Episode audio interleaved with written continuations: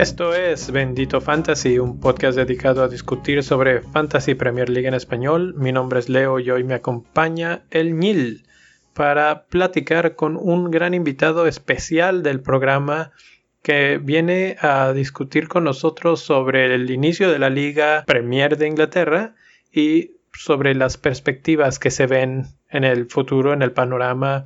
Eh, discutimos de varias cosas, desde quién podrá ser campeón, Liverpool repite o no repite, eh, algunas de las transferencias que llegan, algunos de los hombres que se van.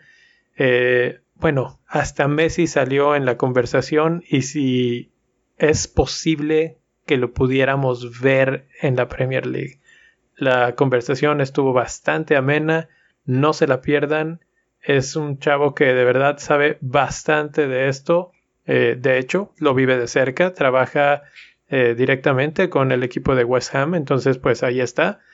Pero antes de empezar, me gustaría invitarlos a que pasen a la página de patreon.com diagonal bendito fantasy, donde pueden ir y apoyarnos en este proyecto.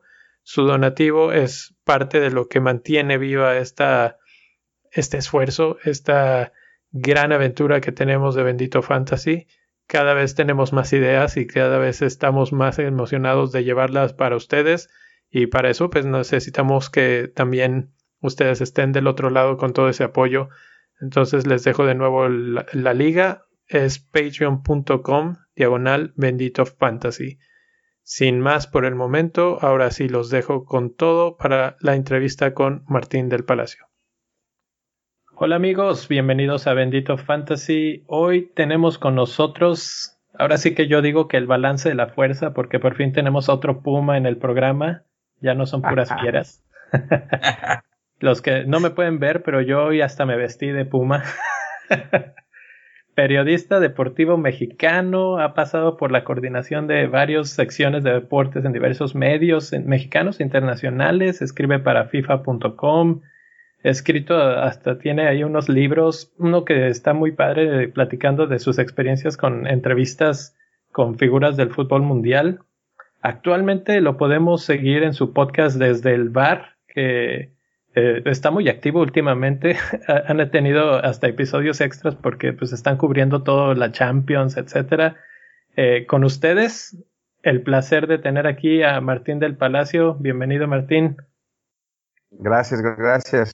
Aquí andamos, sí, sí. Eh, mucha, mucha actividad aprovechando la pandemia y que, bueno, se juntó el fútbol eh, todo al, al, mismo tiempo en el mismo lugar. Entonces, eh, pues sí, nos ha dado para, para chambearle un, un rato con, con, Luis Herrera, que es con quien, con quien hago el podcast. Pero bueno, pues encantado de estar aquí y agradezco la invitación.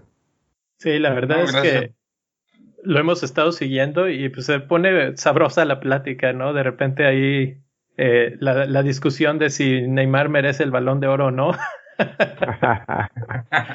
Eh, pero, pero bueno, pues eso, eso es bueno. También eh, ahorita quiero mencionar que probablemente este es el episodio que tenemos la triangulación más larga en el planeta porque estamos transmitiendo desde León, Guanajuato, desde Pittsburgh, Pensilvania y desde dónde nos estás acompañando hoy, Martín? En Kiev, Ucrania, en este momento. Ah, estás ya en Kiev. Sí, sí, sí. Martín, ¿cómo sigues del pie?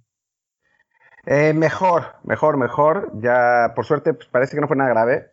Fue ah, nada más el, la torcida que sí estuvo, sí estuvo medio gruesa, pero pues ya hoy ya estuve, ya puedo caminar un ratito, ya ha bajado la inflamación, entonces creo que, que pues me salvé. Pero sí, no, en el momento que me, que me torcí, sí, el dolor era, yo dije, puta, ya, aquí ya me rompí todo. Pero no, no, no. Afortunadamente fue más el dolor que la, que la realidad y pues parece que, que la, el, el estimado del médico para volver a las canchas es de dos a tres días.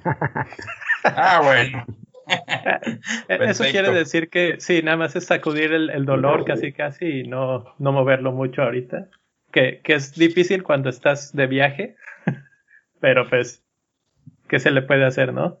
Pues sí, eh, sí, sí.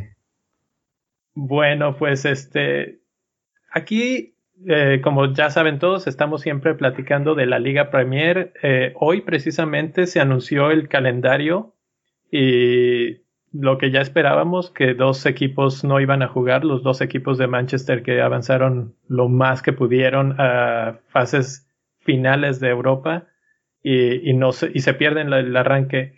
Pero tenemos al resto de los equipos y después algo bien extraño, no sé si alguna vez lo hayas visto Martín, un montón de partidos que todos están en sábado.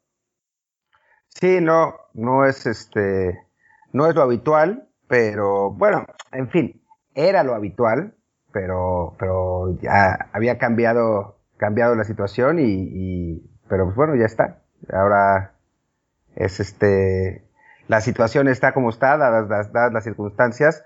Eh, aquí justo, digo yo, ahora trabajo con el, con el West Ham y ahora tengo la, el, abierto, el, abierto el calendario y, y, está interesante. Además dicen, tiene, tiene el disclaimer de que todos los, todos los partidos pueden cambiar. Así que bueno, pues, ah, lo que será. Eh, eso es exactamente lo que te iba a preguntar, porque sobre todo por contratos de televisión, a mí se me hace muy extraño que todo quede en sábado. Estaban los Super Sunday de Sky Sports en, Inglaterra y, que todo se mueva sábado, pues seguramente va a quitar algunos partidos de tus transmisiones tradicionales. Sí, bueno, lo que pasa es que sí, hay que, hay que recordar que el sábado siempre fue el día del de, fútbol de, en Inglaterra, ¿no? O sea, de hecho, ahí está un fanzine que se llama When Saturday Comes y se jugaban todos los partidos el sábado a las 3 de la tarde, era como la, tradición. Pero bueno, obviamente la televisión empezó a cambiar, eh, a cambiar todo, pero pues ahora parecen haber vuelto a la, a la, a la vieja tradición, lo que en un país como Inglaterra sin duda eh, emocionará a los tradicionalistas, que, que son una, una fuerza poderosa. Exacto. Muy bien.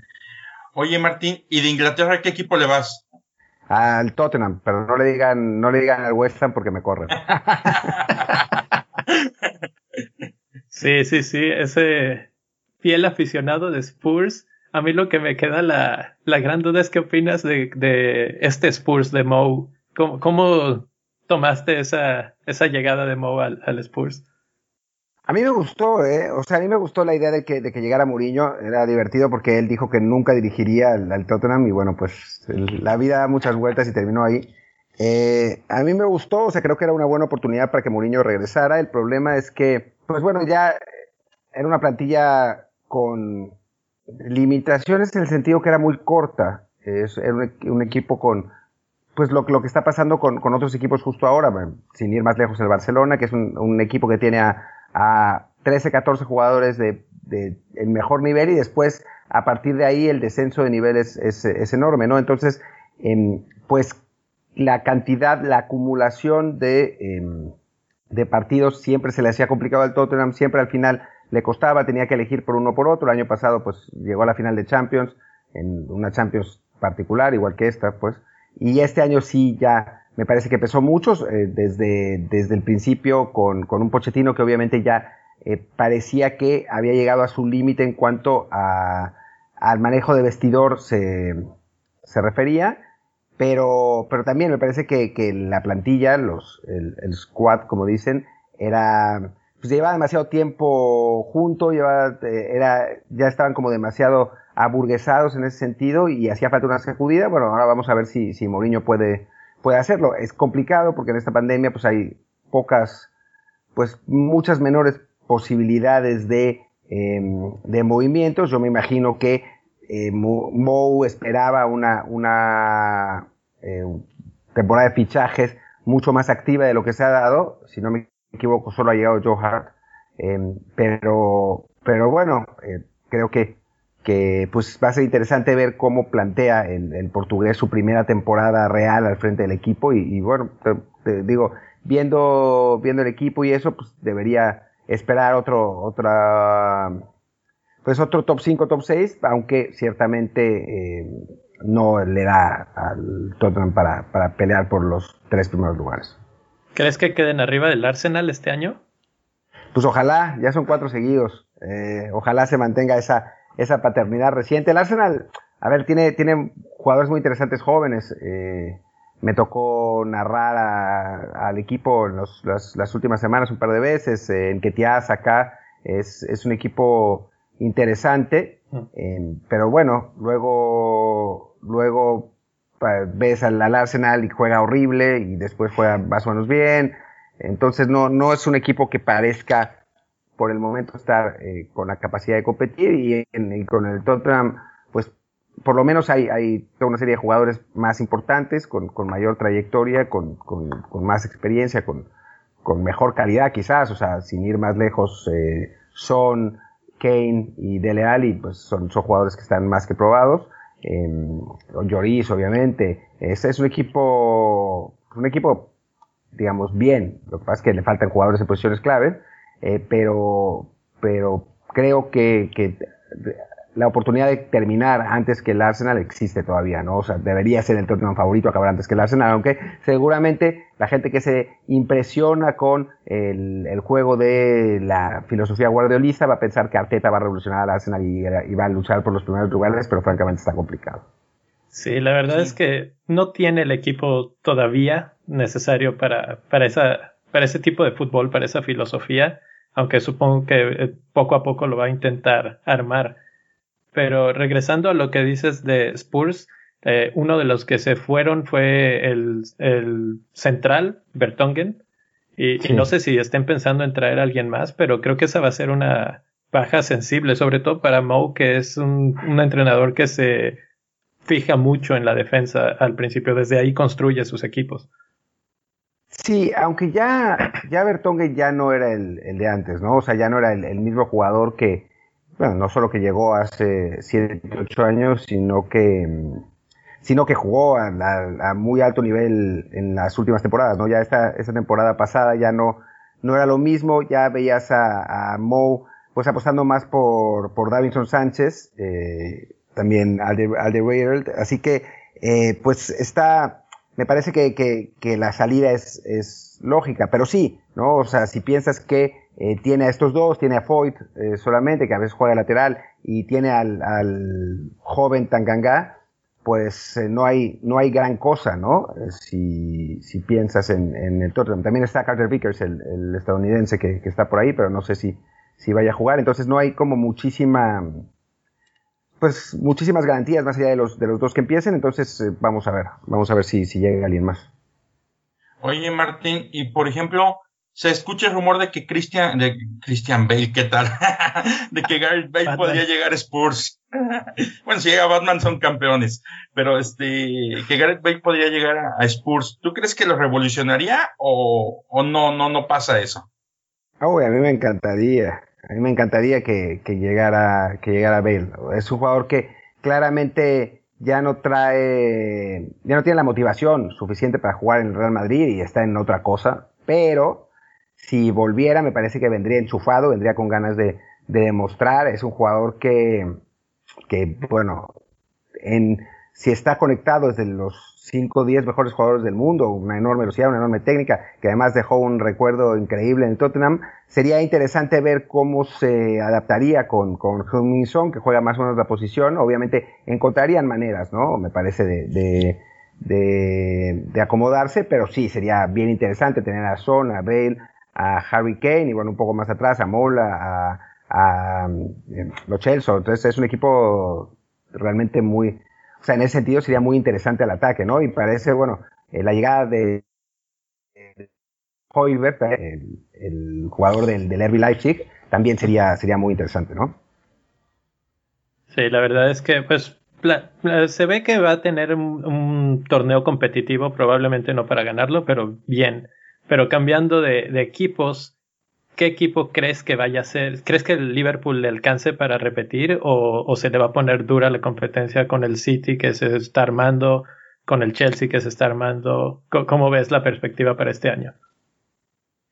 Yo creo que, o sea, yo creo que el Liverpool tendría que ser favorito a priori, ¿no? Em, por el técnico, por, jugadores, porque se conoce. Lo que sí no creo es que, que vaya a haber un dominio tan eh, bestial como el que hubo este año. O sea, creo que, creo que, primero que nada, porque van a apostarle un poco más a la Champions. Me parece que, que, que Klopp lo debe ver como un gran fracaso lo que pasó esta vez, que ni siquiera llegaron a, a la etapa post Eh, y, y, entonces me parece que, que, van a apostarle un poco más y después, porque también creo que la diferencia entre el Liverpool y el City de esta temporada no refleja la verdadera diferencia entre los planteles, ¿no? O sea, creo que el, a Liverpool le salió todo bien, al City no le salió tan bien, eh, y que la, o sea, vamos a regresar a la media y vamos a ver una, una lucha mucho más pareja entre estos dos. Me parece que el Chelsea y el United están un escalón más atrás y después pues sí podemos hablar de, de Arsenal, de Tottenham y Arsenal otro escalón más atrás, ¿no? Eh, ya vimos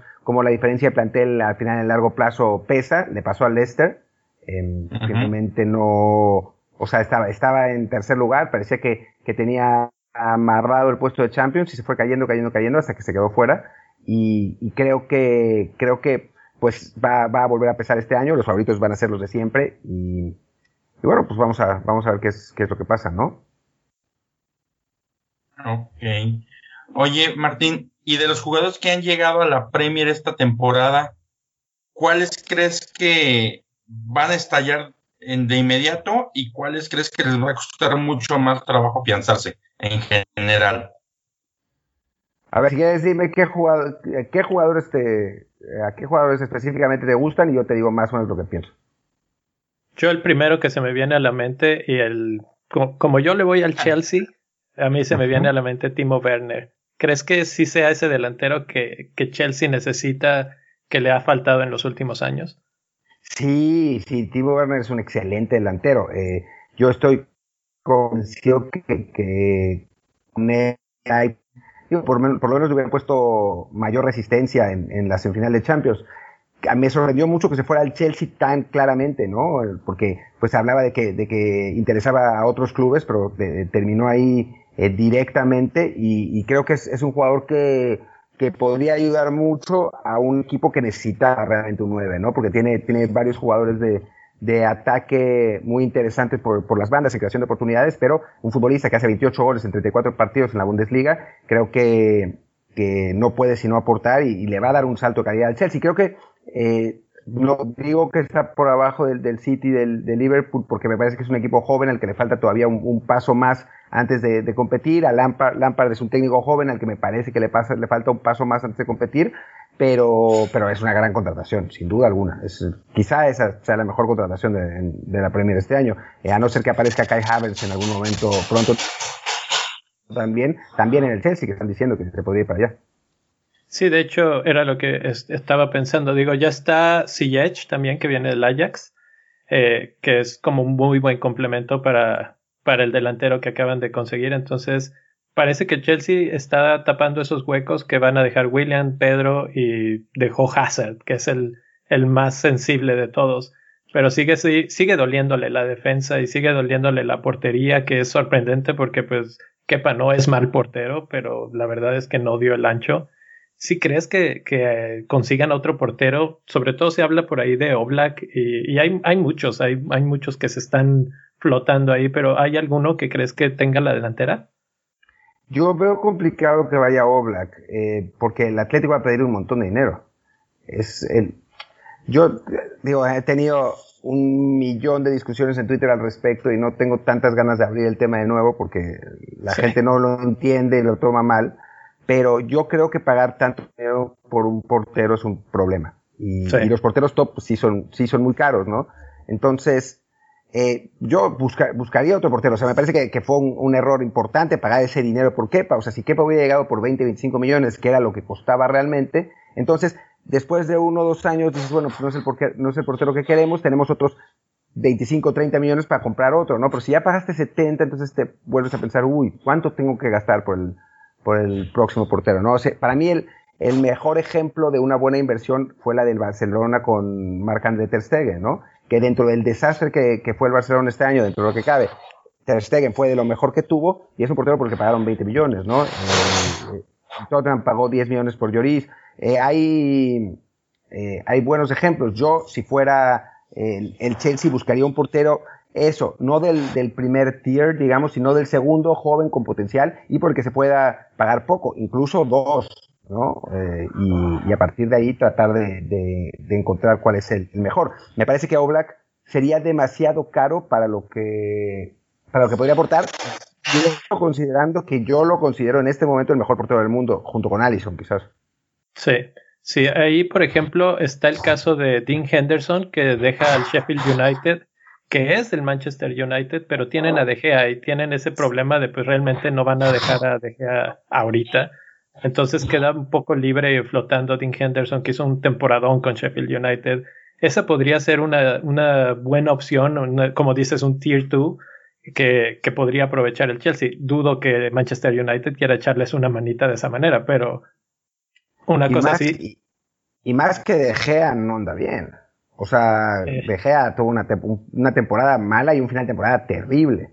Entonces, o sea, yo si fuera el United, eh, le, le, buscaría realmente competencia, porque además sabes que si el portero, si tu portero suplente es Sergio Romero, no va a jugar nunca. O sea, lo vas a poner en los partidos de Copa, porque, porque no es un portero que esté hecho para realmente retar a De Gea, ¿no? Para, para ponerlo a, su máximo nivel. Entonces, yo si fuera el United, dejaría, o sea, dejaría a Dean Henderson en el equipo. Ahora, si lo quieren vender, pues que lo aproveche el Chelsea, ¿no? Sí. Sí. De los jugadores. Sí, totalmente. hablábamos ahorita de los que llegan, uno que entre comillas llega, porque pues es del equipo que acaba de subir. Ayer se anunció ya que Mateos Pereira firma con el equipo de los Baggies. Eh, y es relativamente nuevo también para la Premier League. ¿Cómo ves que se adapte el, al ritmo de la Premier? Pues mira, es, es interesante cómo eh, lo que, lo que pasa con los brasileños en, en la Premier, ¿no? Eh, te encuentras, no, no son tantísimos los ejemplos de, de este tipo de, de extremos de, de, enorme calidad que, que funcionen, ¿no? O sea, obviamente el, el, en el West Brom eh, lo hizo bien, pero pues es, es otra, otro nivel, ¿no? Entonces, pues no, no, no lo sé, no sé cómo, cómo resulte, cómo, eh, cómo termine de resultar. Es, es un equipo que, es un, perdón, es un jugador que ha tenido una enorme trayectoria en, el fútbol europeo, entonces quizás eso, eso le puede ayudar, pero, pero está difícil, está, está difícil saber y además en un equipo en el que va a tener que, cargar el, el, peso del equipo eh, y va, va a estar luchando por, contra el descenso pues, casi desde la primera semana, ¿no? Tomando en cuenta que yo creo que el Leeds no va a ser un equipo que pelee el descenso este año. O sea, entonces, de los, de los recién ascendidos, vamos a quitamos ya uno que no, que no va a pelear por el descenso y entonces pues, al West Brom le va a costar. Sí, de hecho, eso es. ¿Cómo crees en... Eh, Perdón, dale. ¿Cómo, ¿Cómo, crees en general que le vaya a ir al Leeds de Bielsa? Bueno, y a Bielsa en general, porque creo que está, está causando mucho revuelo la llegada de este entrenador a la Premier.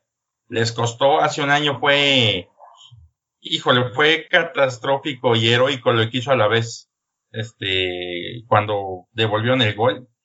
¿Y cómo crees que le vaya a sentar Bielsa a la Premier y que le vaya en general a, a su equipo este año?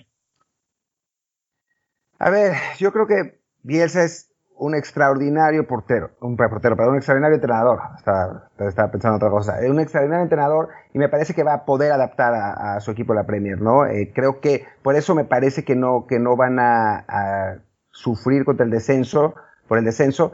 Eh, muchas veces los equipos que dominan el, el Championship sobre todo que juegan bien y que proponen, el salto arriba les cuesta un montón. Le pasó al Norwich el año pasado, que era un equipo que que impresionaba en, en el Championship en la temporada, la temporada antes del, del, ascenso, ascendió, intentó jugar igual, ser, ser ofensivo, ser propositivo, ser, eh, ser divertido, y le salió muy mal, ¿no? O sea, jugaba bien los partidos, pues los terminaba perdiendo y al final ya ni siquiera jugaba bien los partidos.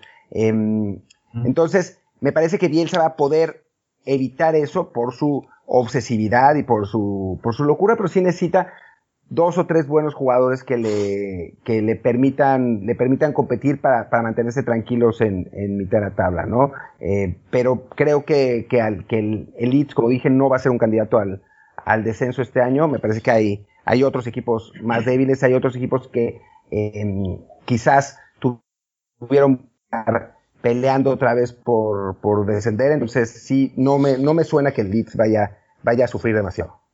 Sí, de hecho creo que va a ser más o menos un poco lo que vimos con Sheffield United, que entró bien, eh, Wolves, que también entró bien y que, y que ahí están y ahorita ya se asentaron un poco más y conforme el proyecto va creciendo, pues eh, se van quedando mejor.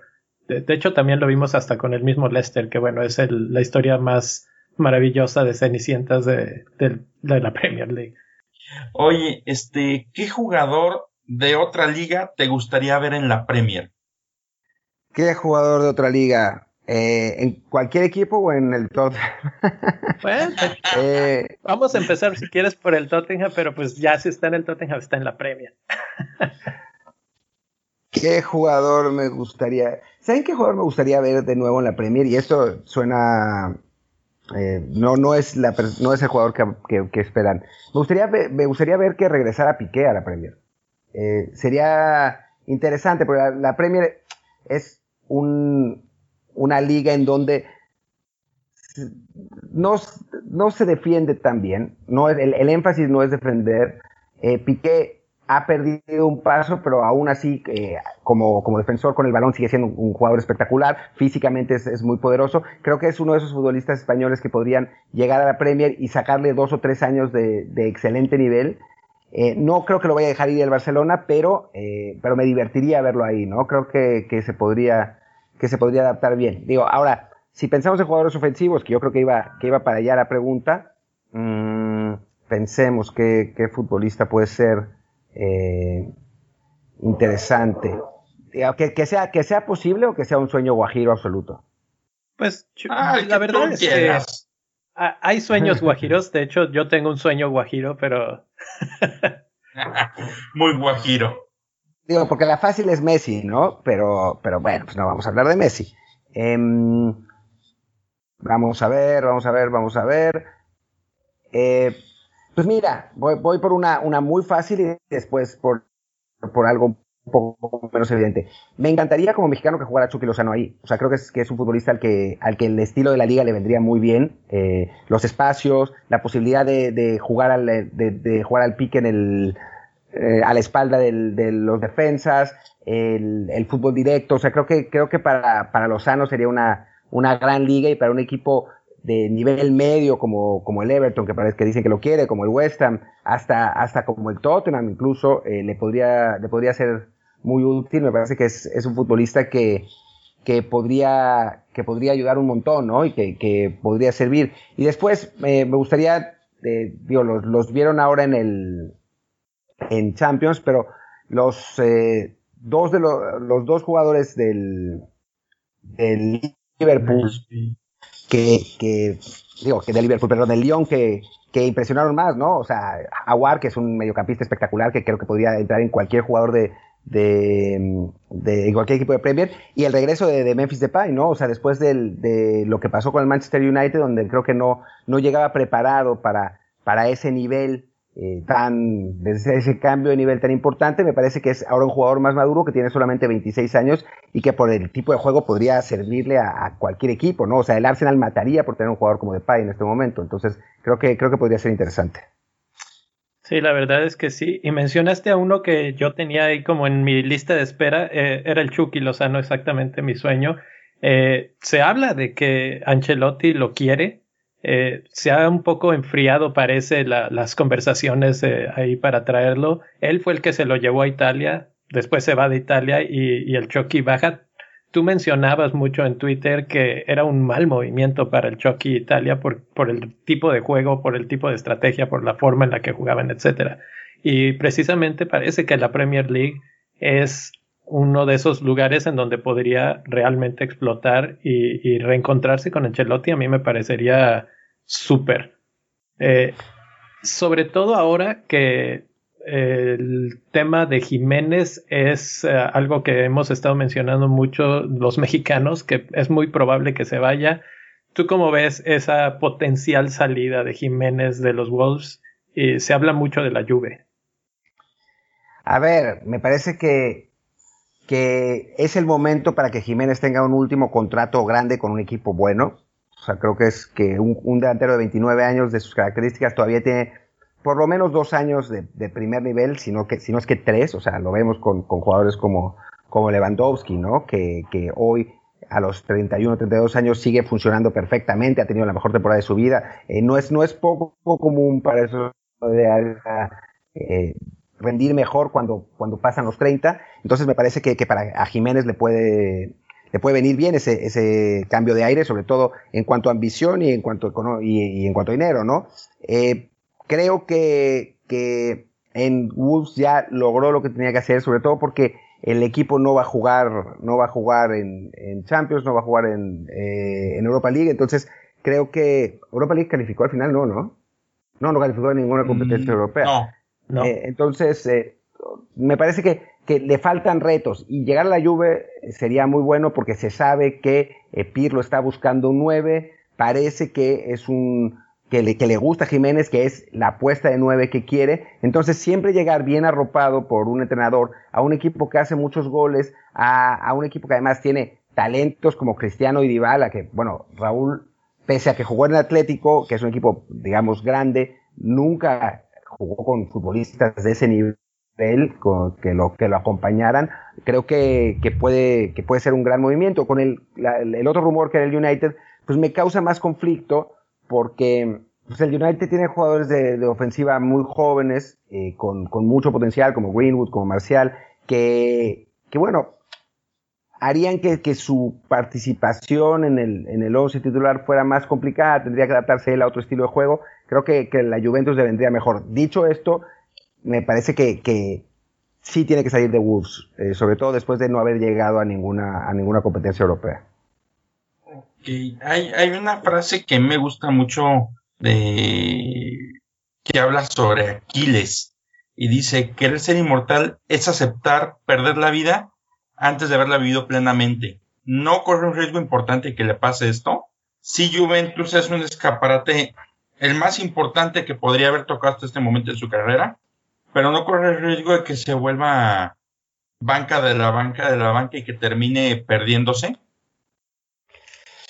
Pues es que es una cuestión de, qué tanto quieres tomar riesgos en tu vida, ¿no? O sea, si, si tienes carácter eh, más, eh, pues menos atrevido, menos arriesgado, entonces pues, te, quedarás contento donde estás. Ahora, si la, si la posibilidad de pasar a ser élite es algo que te llama realmente la atención, pues tomarla. Yo soy mucho más de ese segundo tipo, ¿no? O sea, de que, bueno, pues se me presenta esta oportunidad, voy. Ya si sale mal, pues salió mal, ¿no? O sea, será un año no bueno y regresaré a otro equipo en el que eh, quizás no sea tan grande. Es un poco en guardar la proporción lo que le está pasando a Héctor Herrera, ¿no? O sea, tener la oportunidad de ir al Atlético de Madrid, lamentablemente, pues no, las cosas no le salieron tan bien como, como podía esperarse y va a terminar seguramente regresando a otro equipo, pero pues a un equipo como el Napoli o el Valencia, que tampoco es que, diga, que digas que descenso con respecto al Porto. Entonces, creo que es, es un riesgo que vale la pena tomar, ¿no? O sea, si, si uno confía en sus propias eh, características, en sus, propias, habilidades, pues creo que es, eh, si llegas en tu mejor momento, pues hay que, hay que aprovecharlo lo más posible. Ya si no sale bien, pues no salió bien, pero no te vas a quedar con la espinita de nunca haberlo hecho. Sí, la verdad que sí, yo sí soy de la opinión de que tirarle pues a las estrellas y, si sale pues perfecto, ¿no? Además de la oportunidad de jugar con estrellas de ese nivel, sobre todo pues Cristiano, eh, a ver, creo que es algo que no puedes dejar pasar. Entonces, muy probablemente, si todo sigue como, como suena, se va a Jiménez, nos quedamos sin mexicanos en la Premier League, nos quedamos con las ganas de tal vez un Chucky Lozano. ¿Tú crees que hay algún otro mexicano, tal vez en, eh, no sé, en la Liga MX o, o, por ahí en Europa, regado en el mundo, que tenga las cualidades para llenar ese hueco que dejaría Jiménez? En el espacio me, refiero a mexicanos en la Premier. A ver, si viera Tecatito Corona, sería muy bueno. O sea, sería un jugador que, que, le, que le, vendría muy bien, que, que es técnicamente es, es, muy interesante, que quizás no es tan vertical, pero que puede jugar en, un par de, de, de, de posiciones que, que, funcionarían bien. Eh, es un jugador con una muy buena visión, eh, con, con, la capacidad de, asistir al, al pique a la espalda muy bien, eh, que, que, está en su mejor momento, en el mejor momento de su carrera en el, en el Porto. Eh, creo que, creo que podría funcionar bien, ¿no? O sea, digamos, me parece, ah, para, para compararlo con, con, un jugador al que, al que he seguido mucho, un futbolista parecido a Felipe Anderson, ¿no? Que, que si bien ha sido regular en el West Ham, ha, ha dejado pinceladas de gran calidad en, en, en los Hammers.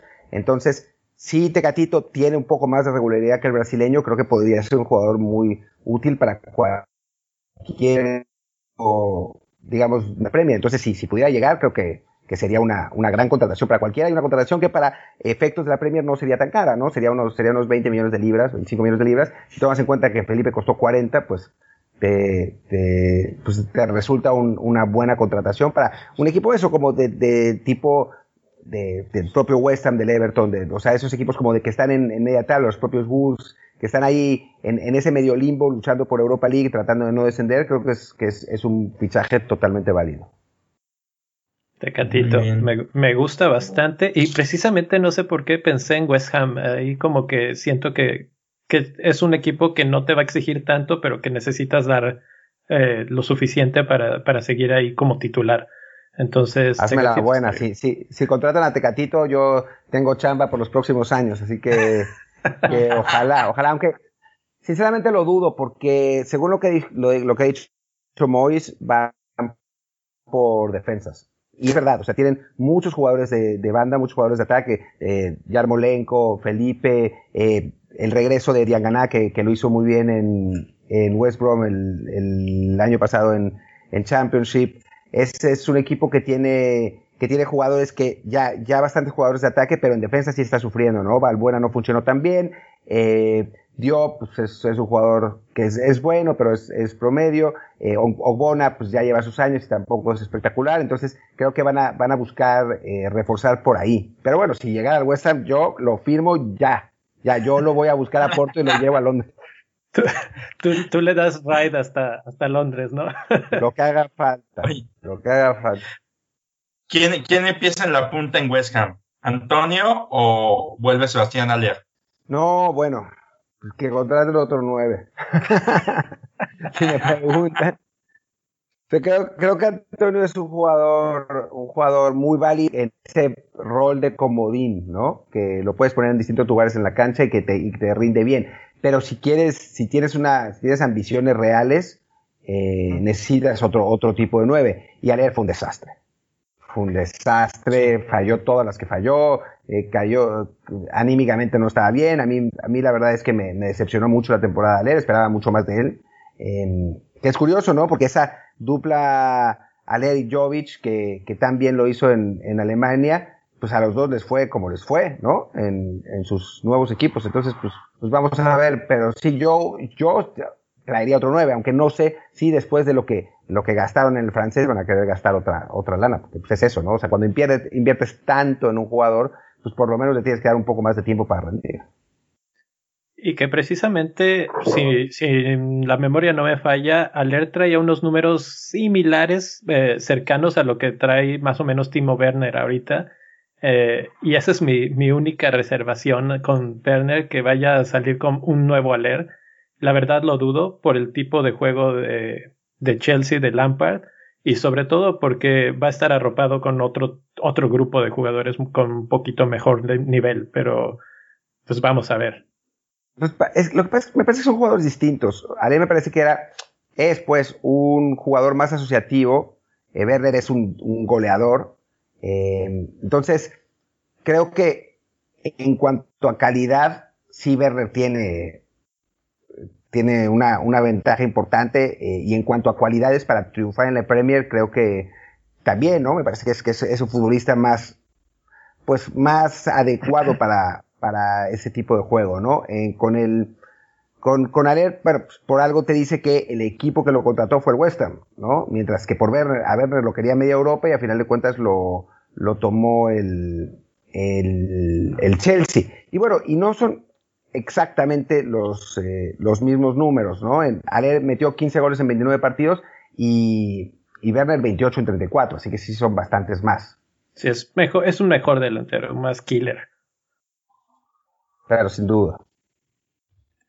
Bueno, pues la única última duda es algo que no va a pasar, la verdad. Eh, pero si de, en algún momento pudiéramos soñar que Messi salga de Barcelona, el único destino que vemos posible es el City de Pep.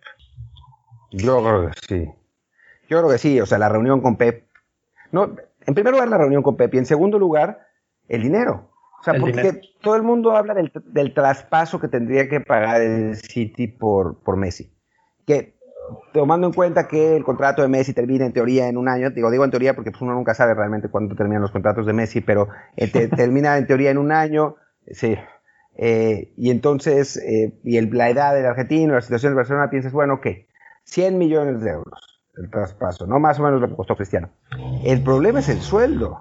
Sea, la gente no habla del sueldo de Messi, no entiende la, el enorme reto que significa pagarle el sueldo a Messi. Entonces, a nivel económico, a nivel dinero, el único equipo realmente que puede pagar ese sueldo es el, City. o sea, sin, sin completamente reventar sus cuentas, ¿no? O sea, un equipo como el United, como el Chelsea, como el Liverpool, si le paga a Messi tiene que vender a la mitad del, plantel.